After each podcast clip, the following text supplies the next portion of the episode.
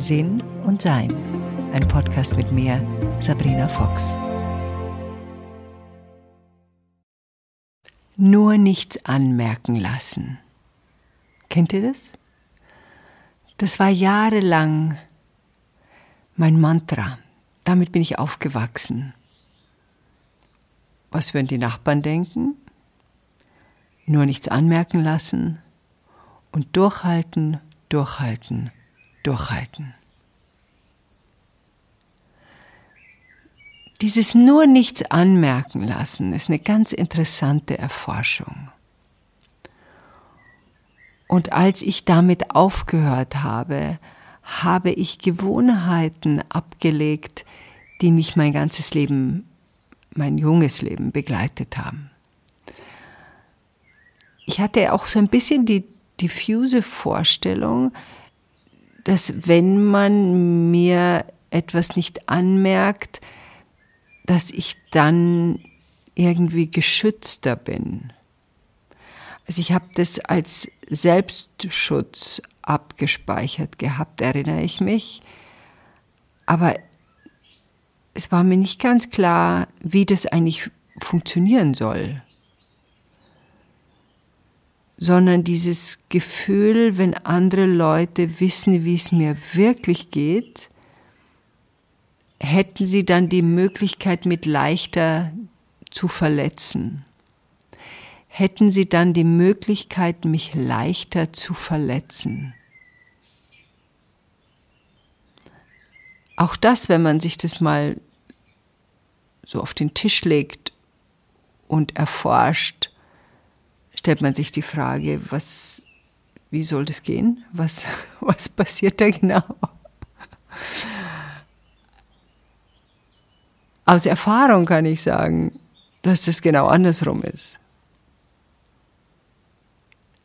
Und das, was ich damals gedacht habe und beschützt habe, nämlich wie ich mich fühle, war so weit, dass ich zum Beispiel, wenn ich weinen musste, bin ich aufs Klo und habe den Wasserhahn aufgedreht, damit man nicht hört, dass ich weine. Interessant, dass man das nicht sehen durfte oder hören durfte. Ich weiß noch, wie ich noch Fernsehmoderatorin war, gab es mal eine Produktion, die ich in meiner Fernsehkarriere als die schlimmste meiner, meines Erlebnisses da unterordnen würde. Und da weiß ich noch, da gab es eine Konferenz und da saßen wir alle zusammen und dann sagte der Produzent in den Raum hinein, über meinen Kopf hinweg, obwohl ich natürlich da saß, also wenn Sabrina noch einmal so saublöde Fragen stellt, dann kotze ich. Und ich saß da versteinerter Gesichtsausdruck. Leute haben mich natürlich angeschaut, nehme ich jetzt an. Ich kann mich ehrlich gesagt nicht mehr so genau daran erinnern. Aber ich habe mir nichts anmerken lassen. Ich hab, bin nicht aufgestanden und habe gesagt, sorry, aber das ist nun wirklich sehr respektlos und ich erwarte eine Entschuldigung und ich gehe jetzt mal und dann schauen wir mal, was passiert. Das habe ich alles nicht getan. Ich habe mich nicht gewehrt. Das war sowieso lange, lange ein Problem von mir, mich nicht zu wehren, wenn etwas passiert, sondern ich bin dann immer weggelaufen oder habe mich versteckt oder eben bin zum Wein aufs Klo, sondern bin nicht für mich eingestanden selber. Und an diesem speziellen Abend, wo diese Konferenz war, in dieser Fernsehsendung, die live dann einen Tag später war, weiß ich noch, ich bin ins Hotelzimmer zurückgegangen, habe mich noch lächelnd von allen verabschiedet und habe die Tür zugemacht und bin dann mit meinem Rücken an der Tür gelehnt und bin runtergerutscht am Boden und habe da, glaube ich, weiß ich, gefühlte drei Stunden geweint. Aber ich bin zu keinem Entschluss gekommen. Doch, doch, eigentlich, das stimmt nicht. Ich bin zu einem Entschluss gekommen. Ich bin zu dem Entschluss gekommen, ich bin nett und die anderen sind böse. Das war mein Entschluss, zu dem ich gekommen bin. Und warum man denn nicht versteht, wie sensibel ich bin. Also, als ich dann aufgehört habe, so zu tun, als ob, das ging in kleinen, kleinen Schritten. Also wir wissen ja von der Gehirnforschung, dass wir eine Unmenge an Neuronen haben im Körper und natürlich auch im Gehirn.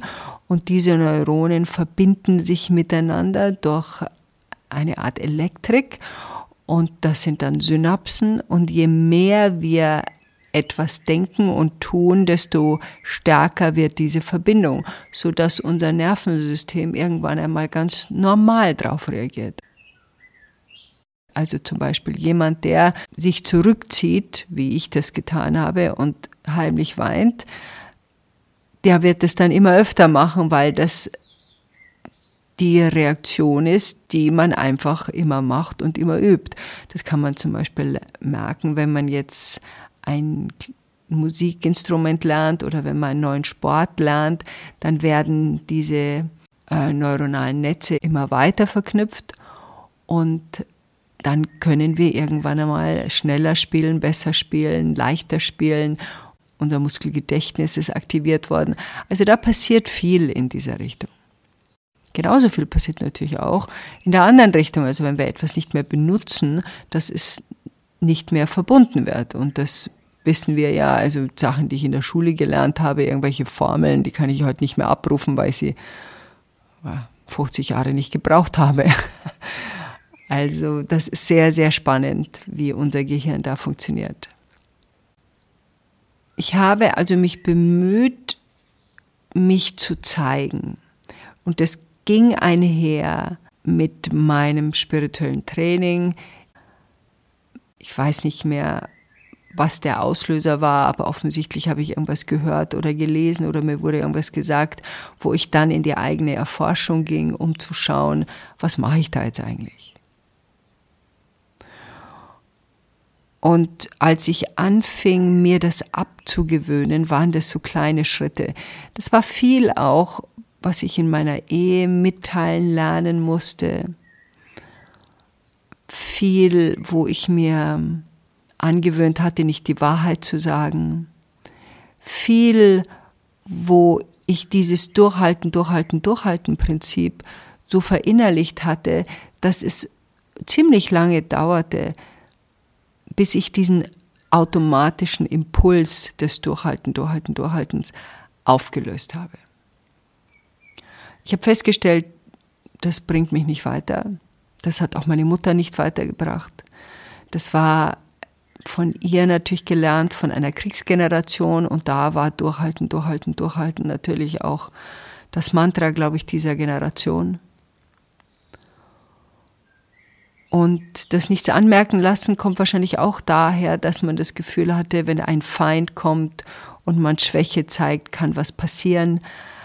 Also da ist viel damit verknüpft in unserer Geschichte, in unserer Elterngeschichte und wahrscheinlich auch Großelterngeschichte. Und jetzt ist die Frage, ob wir das verändern wollen, um es anders weiterzugeben. Dazu gehört natürlich in erster Linie auch ein gefühlter Mut dazu, sich mitzuteilen. Und ich sage deshalb ein gefühlter Mut, weil in meiner Erfahrung die Wahrheit immer beim anderen mit einer Erleichterung ankommt. Das ist deswegen, weil die anderen und der andere das eigentlich schon weiß. Er spürt es selber, dass da was nicht stimmt, hat selber intuitiv das Gefühl, das glaube ich ihr nicht. Oder sie hat selber intuitiv das Gefühl, da stimmt doch was nicht.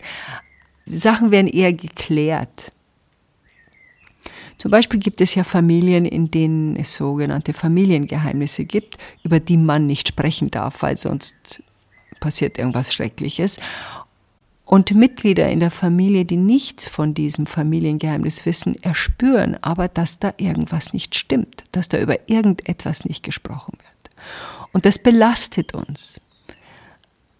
Also da läuft so ein, ja, so ein Computerprogramm, wenn man so will, mit, was Energie braucht, von dem wir nicht wissen, was es ist, wie wir das heilen können und wo manche Menschen einfach sagen, darüber will ich nicht reden, weil sie hoffen, wenn sie darüber nicht reden, diese alten Schmerzen nicht wieder hochkommen Die Schmerzen sind aber trotzdem noch da, die werden halt dann unterdrückt. Und je klarer wir uns darüber mitteilen und das auch aussprechen, desto leichter und desto ja, weicher werden wir. Da passiert was in unserem energetischen Feld, wenn wir aufhören, Geheimnisse zu haben. Und wenn wir aufhören, so zu tun, als ob. Wenn wir uns das mal genauer anschauen, also wenn ich so tue, als ob, gibt es ein Gefühl, das ich habe, etwas, was ich erspüre, und das muss ich verheimlichen. Also ein Aspekt von mir muss dafür sorgen, dass man mir das nicht anmerkt. Ich muss also meine Muskeln zu einem Lächeln verziehen, meine Stimme fröhlicher machen, meine ganze Körpersprache beobachten, um einen anderen Eindruck zu hinterlassen als den, den ich gerade selbst erspüre. Das ist ein dreifacher Aufwand. Also ich habe was, was ich habe, was ich nicht zeigen darf. Das ist der zweite. Also ich habe was, ich darf es nicht zeigen und ich muss dann auch noch so tun, als ob ich eine andere Gefühlsregung hätte. Also ich bin an energetischem Aufwand dreimal beschäftigt. Ich weiß noch, dass ich bei meiner Mutter oft gespürt hatte, dass es ihr nicht gut ging. Und ich habe sie dann gefragt und dann sagte sie, nein, es ist alles gut. Ich erspürte aber schon als junges Kind, das stimmt nicht. Was war die Konsequenz daraus? Eltern lügen nicht. Also habe ich meine Intuition in Frage gestellt. Also offensichtlich das, was ich spüre, kann nicht wahr sein, weil meine Mutter nicht lügt und wenn sie sagt, alles ist in Ordnung, dann nehme ich etwas wahr, was es nicht gibt das hat lange gedauert, bis ich diesem Misstrauen meiner Intuition und meinen Eindrücken gegenüber wieder ihren richtigen Platz eingeräumt habe, nämlich das ist Teil meiner Intuition, die sehr wohl erspürt und sehr klar erspürt, wenn etwas nicht stimmt, wenn eine Schwingung eine andere ist.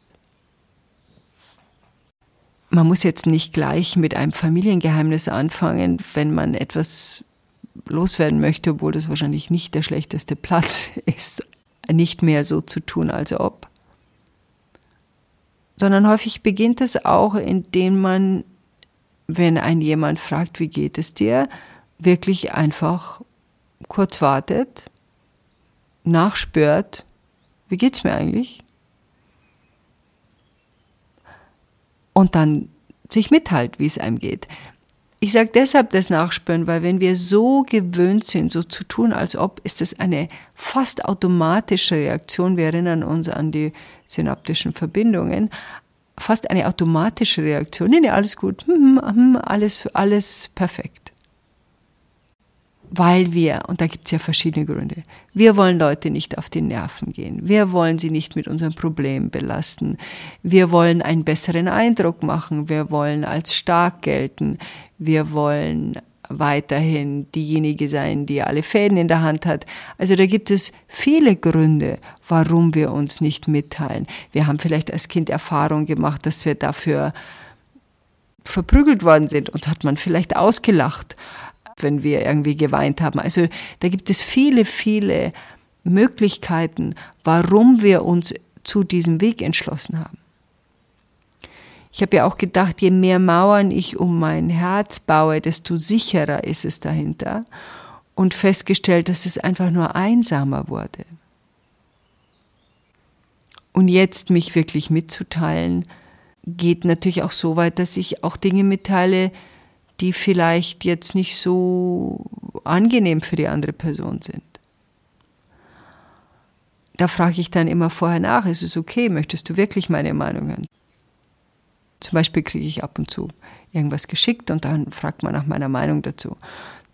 Also was zu schreiben, zum Beispiel irgendein Buch anfangen und da sage ich immer vorher, bist du sicher, dass du meine Meinung hören willst? Es ist nur meine Meinung. Also das hat damit gar nichts zu tun, ob das richtig ist oder falsch ist. Ich kann nur meinen Eindruck wiedergeben von etwas, was geschrieben ist. Aber manches, was geschrieben ist und was ich kriege, ist eben nicht meisterlich geschrieben oder so geschrieben, dass es über einen Schulaufsatz hinausgeht, sondern es ist dann eher ein persönlicher Eindruck, etwas, was wichtig ist für einen selber, aber es muss nicht gleich zwangsläufig ein Buch werden, weil natürlich auch Schreiben nicht nur eine Begabung ist, sondern auch ein Training. Das ist wie bei allem, was wir tun. Um besser zu werden, müssen wir üben. Und ich erinnere mich noch, mein erstes Buch, was ich geschrieben habe, das ist Listen. Das habe ich nie veröffentlicht. Und Gott sei Dank, glaube ich, habe ich es auch gar nicht mehr. Das war mit einem so genervten, erhobenen Zeigefinger geschrieben, dass ich froh bin, dass ich es nicht veröffentlicht habe. Und äh, ich froh bin, dass ich auch niemand mehr weiß, wo das ist. 15 Jahre lang gehörte ich einer Schreibgruppe an, um meine Begabung, die ich am Anfang überhaupt nicht wahrnahm, weil ich dachte, ich ein Buch schreiben, um Gottes Willen, das schaffe ich nie, das dauert viel zu lange, ich kann kurze Sachen schreiben, mal eine Seite vielleicht. Das war ich als Fernsehmoderatorin gewöhnt, aber ein ganzes Buch, um Gottes Willen. Und dann sind es dann doch schon, wie viel? Ja, über ein Dutzend geworden. Um nochmal zurückzukommen zu diesen Schritten, zu nicht mehr so zu tun, als ob. Die Erforschung ist als erstes, warum mache ich das eigentlich?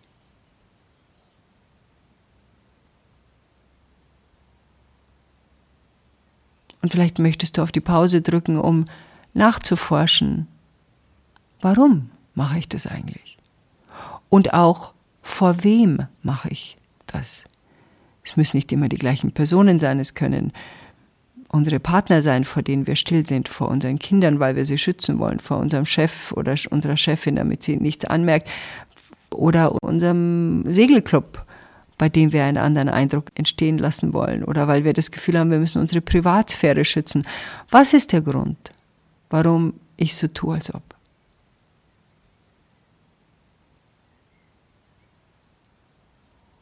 Die zweite Frage ist, will ich damit weitermachen? Hat es einen Vorteil? Geht es mir besser, wenn ich das tue? Und kann ich das wirklich wissen, dass es mir besser geht, wenn ich das tue? also aus meiner Erfahrung, es ist ein eindeutiges Nein. Mir ging es sehr, sehr, sehr viel schlechter mit diesem so zu tun, als ob, als ich begann, wahrhaftiger und ehrlicher zu werden. Dann hörte das relativ schnell auf, dieses sehr anstrengende Gefühl, mich verstellen zu müssen. Und dann der dritte Teil ist, sich vielleicht einen Satz zurechtzulegen, wenn man automatisch etwas geantwortet hat, was man eigentlich nicht mehr will. Und das ist so normal, weil wir wissen, wir haben das geübt, wir haben das trainiert. Das ist, das ist eine breite Autobahn, in der unser Gehirn und unser Nervensystem geht. Mir hat es damals geholfen. Ich habe dann so Sätze gesagt, das stimmt nicht ganz, was ich gesagt habe. Ich übe gerade, mich mitzuteilen. Und das klappt noch nicht ganz. Was ich eigentlich sagen möchte, ist, ich bin gerade in einer herausfordernden Situation.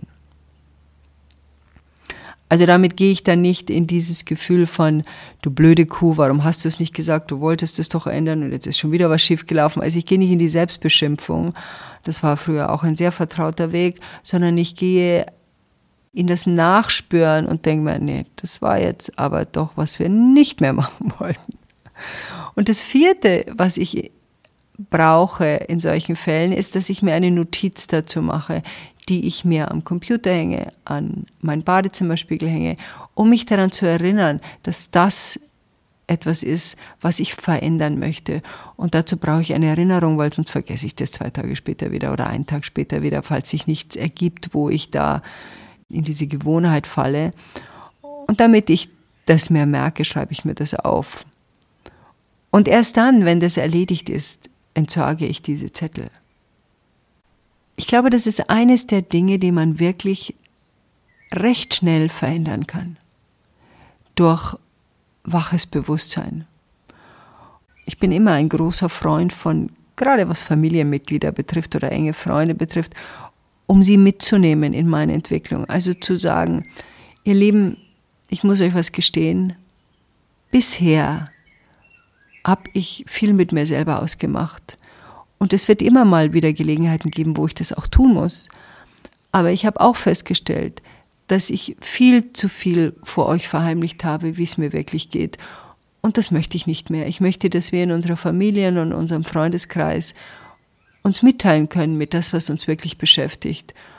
Und deshalb werde ich in Zukunft anders reagieren, als ich bisher reagiert habe. Und ich würde mich freuen, wenn ihr mir vielleicht auch sagt, was in eurem Leben sich abspielt. Wenn ich Abendessen habe, habe ich regelmäßig bei der Einladung eine kleine Notiz dabei. Und da steht drauf, bring bitte etwas mit, was repräsentiert, was dich gerade beschäftigt. Und wenn man dann so, jetzt dürfen wir wieder mehr Leute sein, also vier, fünf, sechs oder glaube ich zehn Leute zusammensitzen und jeder irgendwas mitbringt. Also der eine hat ein Buch dabei, der andere hat einen Zettel dabei von irgendwas, der andere bringt irgendein Stück mit, was ihn daran erinnert. Und dann beginne ich nach dem Essen, das ein bisschen anzuleiten, indem jeder, und das sage ich dann vorher, so ungefähr fünf Minuten hat, um zu erzählen, was ihn gerade beschäftigt und das, was er da in der Hand hat, uns zu zeigen. Dabei wird nicht groß dazwischen geredet. Also da wird vielleicht mal nachgefragt, das habe ich nicht verstanden, aber es wird nicht erzählt, oh ja, das kenne ich, das ging mir auch so und das weiß ich, sondern man hört einfach nur zu. Aufmerksam. Man unterbricht nicht. Und wenn er fertig ist, dann sagt diejenige fertig oder danke fürs Zuhören und dann wird das nicht diskutiert. Da gibt es keinen Rat. Das ist die größte Herausforderung, keinen Rat zu geben. Wir sind nicht gefragt worden. Hat sich nur, die Person hat sich nur mitgeteilt. Und dann geht es zur nächsten Person. Und dann erfährt man in diesem Freundeskreis, das kann man natürlich auch in der Familie machen, so viel mehr über das, was diejenigen wirklich gerade beschäftigt. Und es bringt eine Nähe und eine Tiefe in unser Sein, das ich sehr empfehlen kann.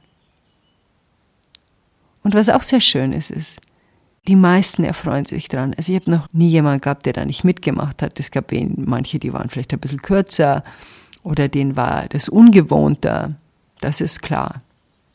Aber es geht ja immer darum, dass man natürlich auch das Thema wählen kann. Ich kann auch sagen, mich interessiert, mich beschäftigt gerade die Europameisterschaft im Fußball. Also es liegt ja an einem selbst, was man teilen will oder nicht. Aber es gibt trotzdem eine schöne Mischung aus dem, was uns ausmacht und aus dem, was uns beschäftigt und aus dem, was mein Gegenüber gerade mit sich trägt. Enjoy life.